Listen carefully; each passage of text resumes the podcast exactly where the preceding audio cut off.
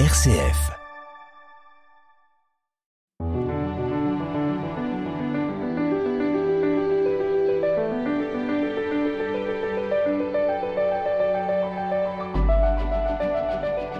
L'évangile de ce dimanche nous entraîne dans le désert de Judée à la rencontre de Jean-Baptiste. Jean est le cousin de Jésus qui va lui ouvrir la voie, un homme au caractère bien trempé qui, dans le sillage des grands prophètes de la Bible, ose une parole tranchante. Jean-Baptiste, dans le Jourdain, invite ceux qu'il rencontre à changer de vie, à choisir les voies de la justice, de la fraternité et du pardon. Pour commenter cet évangile, je reçois cette semaine Régine Mère. Bonjour. Bonjour Béatrice et bonjour à chacun et chacune. Je rappelle que vous êtes bibliste, théologienne. Nous commençons par écouter la parole chez Matthieu, chapitre 3, versets 1 à 12. En ces jours-là paraît Jean le Baptiste, qui proclame dans le désert de Judée Convertissez-vous, car le royaume des cieux est tout proche. Jean est celui que désignait la parole prononcée par le prophète Isaïe voix de celui qui crie dans le désert. Préparez le chemin du Seigneur, rendez droit ses sentiers. Lui, Jean, portait un vêtement de poil de chameau et une ceinture de cuir autour des reins. Il n'avait pour nourriture des sauterelles et du miel sauvage. Alors Jérusalem, toute la Judée et toute la région du Jourdain se rendaient auprès de lui, et ils étaient baptisés par lui dans le Jourdain, en reconnaissant leurs péchés. Voyant beaucoup de pharisiens et de sadducéens se présenter à son baptême, il leur dit Engeance de vipères, qui vous a appris à fuir la colère qui vient? Produisez donc un fruit digne de la conversion.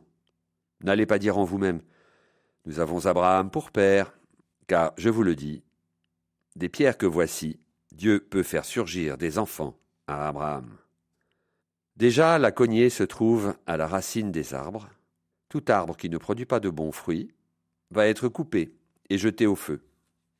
Moi, je vous baptise dans l'eau en vue de la conversion, mais celui qui vient derrière moi est plus fort que moi, et je ne suis pas digne de lui retirer ses sandales. Lui vous baptisera dans l'Esprit Saint et le feu. Il tient dans sa main la pelle à vanner. Il va nettoyer son air, abattre le blé, et il amassera son grain dans le grenier. Quant à la paille, il la brûlera au feu qui ne s'éteint pas.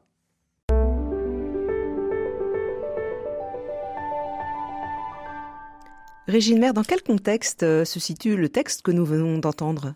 Alors, nous avons une séparation brutale entre les deux premiers chapitres où Matthieu va nous faire euh, entrer dans l'histoire de la genèse de Jésus. Avec la généalogie. Avec la généalogie, et ensuite avec euh, l'annonce à, à, Joseph. Et donc, une espèce de genèse. Et nous allons passer, peut-être est-ce que c'est dans l'esprit de Matthieu, à l'Exode, puisque nous entrons dans le désert, au Jourdain, avec euh, un tout autre paysage. Le passage est brutal entre la Galilée et le désert. Alors justement, le désert, qu'est-ce que ça signifie dans la tradition biblique? Dans la tradition biblique, c'est assez simple. Hein. Le désert est le lieu de la conversion. On entend un écho euh, osé au chapitre 2, hein, voilà, je vais la séduire, la conduire au désert et je lui parlerai au cœur. Et là, elle reconnaîtra que je suis son Dieu. Donc le désert, comme pour les, les 40 ans au désert du peuple hébreu sortant d'Égypte, le désert est, est, un lieu de conversion, de purification, et ce n'est qu'après cette purification qu'on voit bien le peuple hébreu rentrant en terre promise après ses déambulations dans le désert. Donc désert, c'est une notion forte pour euh, tous les auditeurs de Matthieu qui connaissaient le Premier Testament par cœur et pour qui ça ne faisait aucun problème d'interprétation. Oui, il ne faut pas oublier que ces textes ont été euh, écrits, le Nouveau Testament, avec les éléments dont disposaient euh, ceux qui écrivent, c'est-à-dire toute l'histoire du peuple d'Israël. Et surtout la en, Bible. en particulier Matthieu qui écrivait à une communauté de disciples de Jésus issus pour la plupart du judaïsme, de la tradition juive. Jean le Baptiste dit Convertissez-vous, car le royaume des cieux est tout proche. Qu'est-ce que ça signifie ce mot de conversion?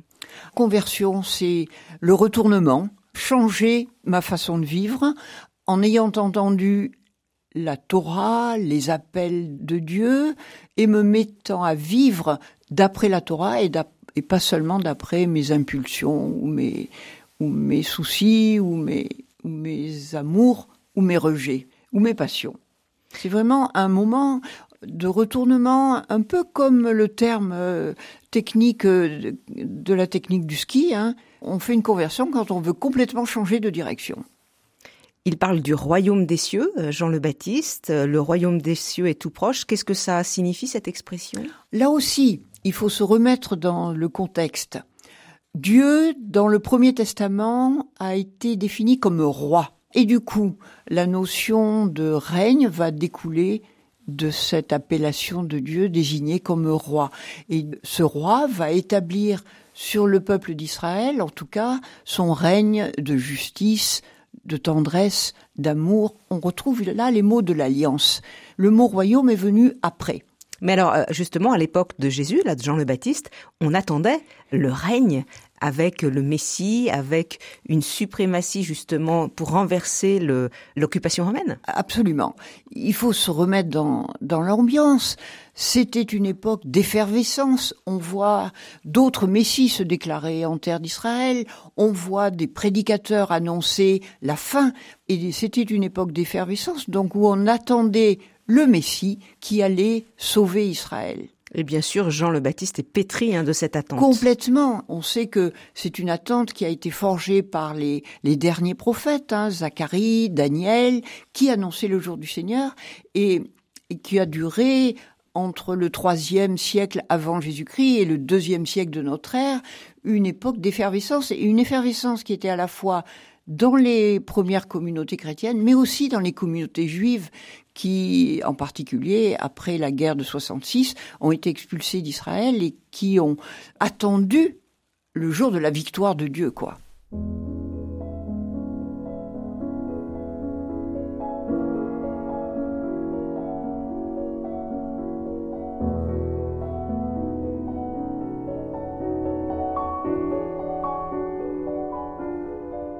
RCF. Enfin une bonne nouvelle. Régine Mère, l'évangile de Matthieu continue. Jean est celui que désignait la parole prononcée par le prophète Isaïe, voix de celui qui crie dans le désert, préparez le chemin du Seigneur, rendez droit ses sentiers. Matthieu, comme il aime le faire, fait allusion au prophète. Là, c'est le livre d'Isaïe.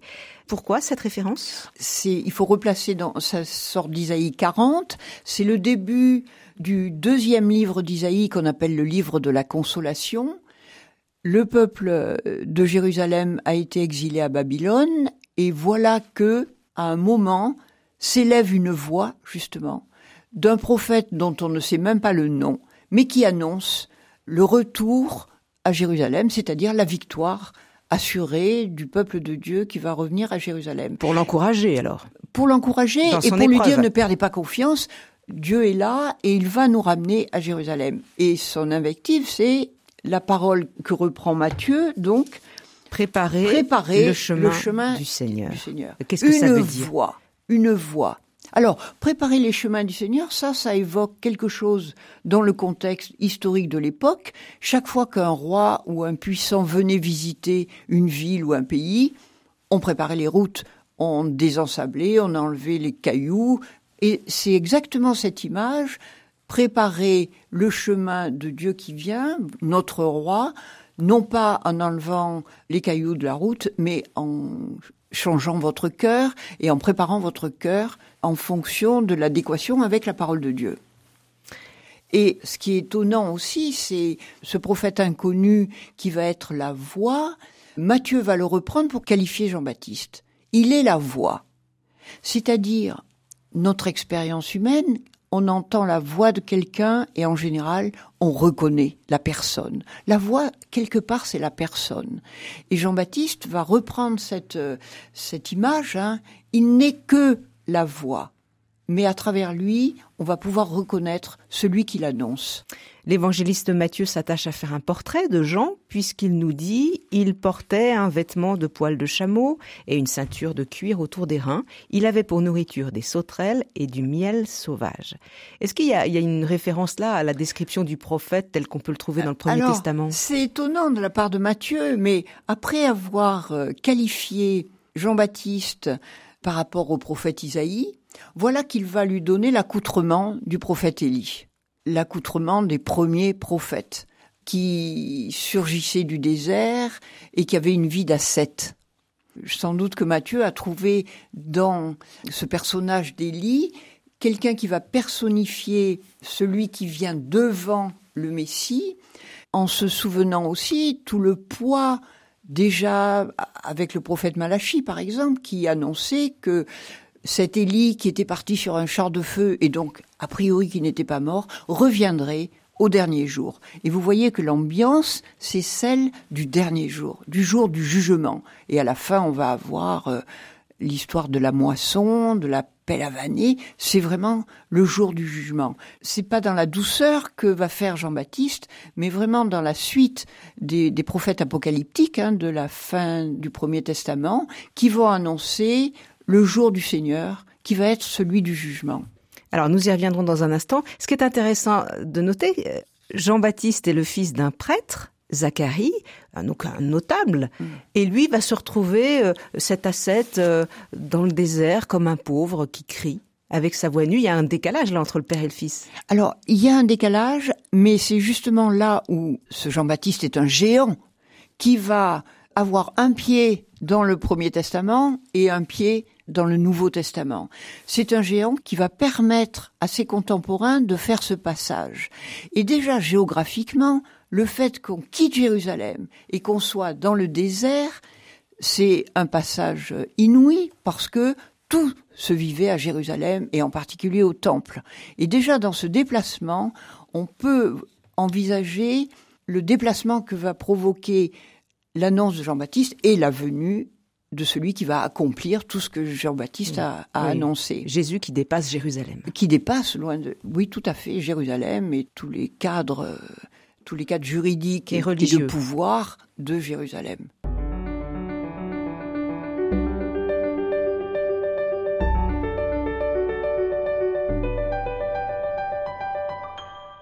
Régine Mère, nous regardons avec vous l'évangile de ce dimanche chez Matthieu chapitre 3 versets 1 à 12. Alors nous parlions de Jérusalem, justement, on nous dit que euh, Jérusalem, toute la Judée, toute la région du Jourdain se rendent auprès de Jean-Baptiste et ils étaient baptisés par lui dans le Jourdain en reconnaissant leurs péchés. Donc visiblement, Jean-Baptiste a un vrai succès. Il rencontre un écho considérable. et oui, c'est ce que je vous disais tout à l'heure. C'était l'ambiance de la vie en Israël à ce moment-là, et en particulier à Jérusalem.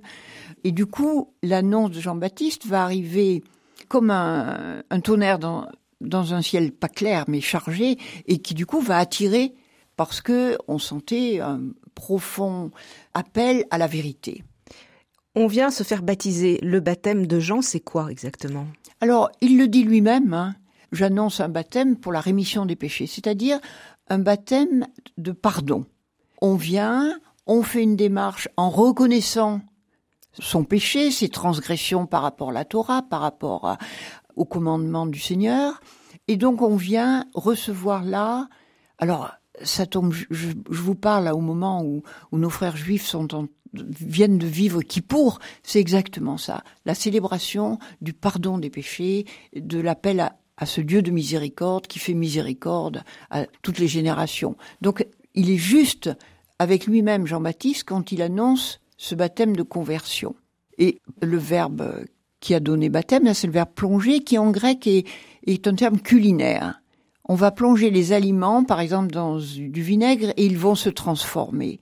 Donc c'est une plongée qui va transformer ma démarche.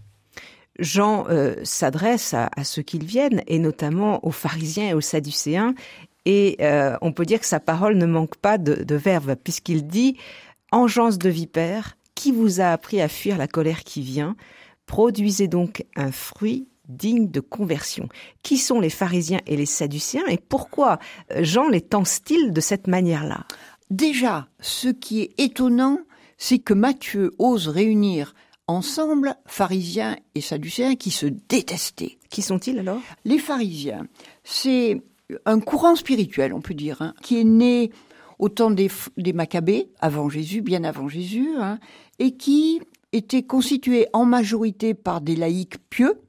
Quelques prêtres aussi faisaient partie de, de ce courant spirituel. Souvent étaient recrutés chez les scribes, donc il y avait une connaissance profonde de l'écriture. Et je pense qu'au temps de Jésus, c'est eux qui étaient les animateurs spirituels des communautés, on pourrait dire avec notre langage euh, moderne. Et alors rapidement, dans les synagogues. Les Sadducéens. Alors les Sadducéens, au contraire, faisaient partie des prêtres et des classes riches et dirigeantes de Jérusalem. Eux, ils avaient accepté les mœurs grecques et n'étaient pas hostiles aux Romains comme ont pu l'être d'autres d'autres juifs à ce moment-là. Donc peut-être pas forcément collaborateurs, mais en tout cas pas ennemis. Alors pourquoi Jean s'adresse-t-il euh, à eux avec cette force-là? Eh bien, c'était les chefs. C'était les chefs du peuple. Et du coup, ayant vécu dans ce milieu, Jean avait une connaissance intérieure hein, de, et, il va dénoncer chez eux essentiellement l'hypocrisie. Ce qu'on va entendre après euh, dans l'évangile de Matthieu, dans la bouche de Jésus, hein, hypocrite. C'est-à-dire que Jean va dénoncer chez eux cette façon extérieure de vivre la Torah et à l'intérieur de faire ce que j'ai envie de faire, quoi. Et puis il leur dit, c'est pas parce que vous vous inscrivez dans le peuple de l'alliance que vous êtes automatiquement sauvés. Parce ça, c'est très intéressant. Parce que il dit, euh, n'allez pas vous dire en vous-même, nous avons Abraham pour père. Voilà. Et, ça, là, fort. Et là, on a, Jean annonce déjà la façon dont Jésus va annoncer le Père. Ce n'est pas dans la filiation que je reçois la foi, c'est vraiment dans ma relation avec Dieu. Une décision personnelle. Une décision personnelle, comme pour les chrétiens, on dirait ça, on dit, on dirait, euh, on ne naît du verbe naître pas chrétien, on le devient par la démarche personnelle. C'est pour ça qu'il dit des pierres que voici, Dieu peut eh faire ben surgir des enfants eh ben Les enfants d'Abraham vont naître dans la relation à Dieu. Régine Mère, nous poursuivons euh, le commentaire de cet évangile du dimanche. Matthieu nous dit, c'est Jean-Baptiste qui parle, Déjà la cognée se trouve à la racine des arbres, tout arbre qui ne produit pas de bons fruits va être coupé et jeté au feu. On a là une image très parlante d'arboriculture. L'arbre est fait pour porter du fruit. Exactement. Et la loi est donnée pour que nous portions du fruit. La Torah a été donnée pour ça au peuple hébreu, pour euh, rentrer dans une conduite semblable à celle que Dieu, à celle de Dieu lui-même. Devenons semblables à Dieu et nous porterons du fruit. Jean le Baptiste poursuit, Moi je vous baptise dans l'eau, en vue de la conversion, mais celui qui vient derrière moi est plus fort que moi, je ne suis pas digne de lui retirer ses sandales. Donc là, Jean ouvre la voie à Jésus, il fait preuve d'humilité, puisqu'il pourrait euh, justement avoir la grosse tête, il fait venir tout le monde dans le désert, et, il dit que, au fond, il est presque un, esclave c'est le geste des esclaves. Il est esclave. Esclave lorsqu'il dit ça. Délasser la sandale, c'était le le rôle de l'esclave d'enlever les chaussures. Absolument. Donc c'est un signe d'humilité très fort. Oui, oui, puis on a en écho ce que va dire l'évangile de Jean, hein, de cet homme qui reconnaît en ce Jésus qui arrive euh, le Messie que tout le monde attendait. Et que lui n'est pas justement Jean. Et, c'est pour ça qu'il est vraiment la parole, la voie de transition. Jean dit, lui vous baptisera dans l'Esprit Saint et le feu. On a là donc un baptême très différent de la part de Jésus. Qu'est-ce que ça veut dire ça? Le baptême de Jean est un baptême de pardon des péchés. Le baptême de Jésus va être celui qui va nous mettre en lien avec Dieu. Et l'Esprit est celui qui va nous mettre en lien avec Dieu et la relation euh, que nous avons avec Dieu va être provoquée par la mort, la résurrection et le don de l'Esprit de Jésus, ne nous laissant pas orphelins justement, et nous laissant l'Esprit pour lier notre relation avec Dieu, non plus du côté du péché, parce que c'est pas ça que Jésus va annoncer. Il ne va pas annoncer la rémission des péchés, mais il va annoncer Dieu le Père, qui n'a qu'un désir, c'est d'être en relation avec ses enfants. Lisons la finale de cet évangile. C'est Jean qui parle de Jésus. Il tient dans sa main la pelle à il va nettoyer son air à battre le blé, et il amassera son grain dans le grenier. Quant à la paille, il la brûlera au feu qui ne s'éteint pas. Comment interpréter euh, ce passage? On disait en commençant qu'il faut se remettre dans l'ambiance euh, de cette époque et surtout de tous les récits apocalyptiques qui circulaient aussi bien dans les communautés des disciples de Jésus que dans les communautés juives. Et la moisson est une des images euh, fortes pour évoquer ce jour de jugement final. Donc, où, on choisit euh, les bons et les méchants, c'est ça? Eh bien, en tout cas, notre vie qui n'est pas coupé par la mort, va témoigner de notre relation à Dieu et de notre écoute de la parole et de notre capacité à mettre en pratique la parole. Et ça, c'était tous les récits d'Apocalypse qui étaient présents dans les communautés à, à ce moment-là. Et cette image était familière à ceux qui vont écouter Jean-Baptiste ou lire l'Évangile. D'autant plus que le feu qui ne s'éteint pas, c'était une réalité puisque la GN existait, c'était une sorte de Voilà, dépotoir voilà. où brûlait en permanence Ouais. euh, des. Oui, oui, à Mais ça veut dire que le, le feu de l'esprit nous amène à faire un choix entre vie et mort, et c'est ça le, le jugement, ce serait ça? Qu'est-ce que c'est le, Le- jugement? Le jugement, ça va être face à l'amour de Dieu, reconnaître euh, mes trahisons, Mes manquements? Mes manquements, oui, mes trahisons, mes, mes transgressions. euh. Mais c'est, c'est entre notre vie aujourd'hui et ce moment-là, il n'y a pas de rupture. Nous vivons déjà ce jour-là.